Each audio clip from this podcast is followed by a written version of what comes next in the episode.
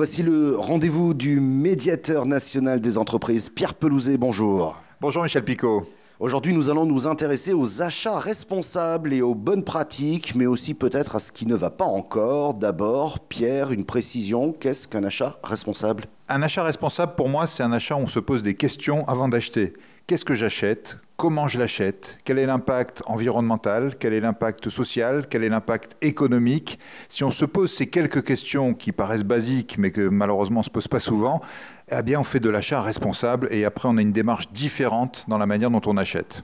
D'ailleurs, juste sur ce point, euh, lorsque vous dites on se pose des questions, on a constaté, parce qu'on va parler, il y a un baromètre, hein, on va en parler, mais beaucoup d'acheteurs se posent la question, une appréhension, on va dire, sur le coût global du produit et même le coût de fin de vie de ce produit. Oui, ça fait partie des questions qu'on doit se poser, c'est même une des questions clés.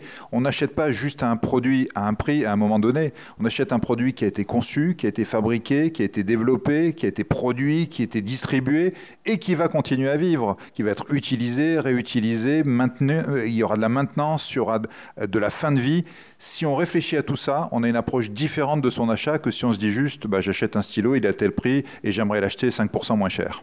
Alors si j'ai bien compris aussi, euh, dans cette réflexion, dans ces questions que l'acheteur se pose, il y a peut-être la définition précise du cahier des charges, il y a peut-être aussi le, respect des délais de paiement et, toutes ces choses-là qui font que cet achat est responsable. Alors, on va parler de ce dixième baromètre des achats responsables parce qu'il y a un baromètre annuel réalisé par l'Observatoire des achats responsables. Qu'est-ce qu'il en ressort? Et après, je vous demanderai qu'est-ce qui a changé en dix ans? Oui, effectivement, c'est une grande joie de, présenter ce baromètre des achats responsables. Dix ans, c'est le moment de regarder un peu dans le rétroviseur et aussi de regarder un peu en avant. Mais en, dix ans, on est passé d'achat responsable qui était un peu confidentiel. Quand on parlait d'achat responsable, on vous regardait un peu bizarrement en disant bah, attendez, les achats, essayez d'un peu négocier et puis ça, ça suffira, à des achats vraiment implantés de manière responsable, c'est-à-dire qu'il n'y a plus une grande entreprise, il n'y a plus une grande administration aujourd'hui qui n'ont pas en leur sein quelqu'un qui s'occupe des achats responsables, qui développe les achats responsables, qui mesure l'impact des achats responsables. Donc une avancée formidable sur cette idée qu'un achat ne peut être que responsable.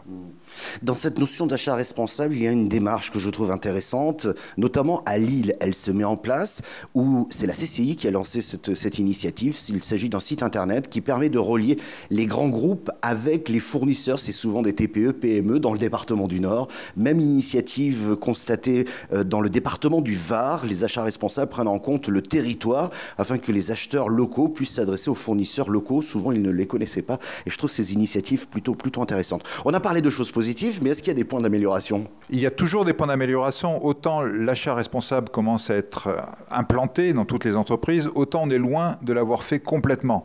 Euh, on, parle évidemment déjà des retards de paiement. un achat responsable où on paye en retard n'est pas un achat responsable. C'est même un achat clairement irresponsable. Euh, on a parlé aussi de coût complet. Ça fait partie des difficultés. Ça fait partie des sujets sur lesquels euh, ben, on n'est pas encore mature, on n'est pas encore bien équipé. Il y a quelques entreprises qui commencent à regarder en coût complet. On est loin quand même d'avoir généralisé ce point de vue. Et puis, euh, le baromètre a montré qu'en 2018, il y avait eu un petit retour de, quelques sujets comme les injonctions paradoxales.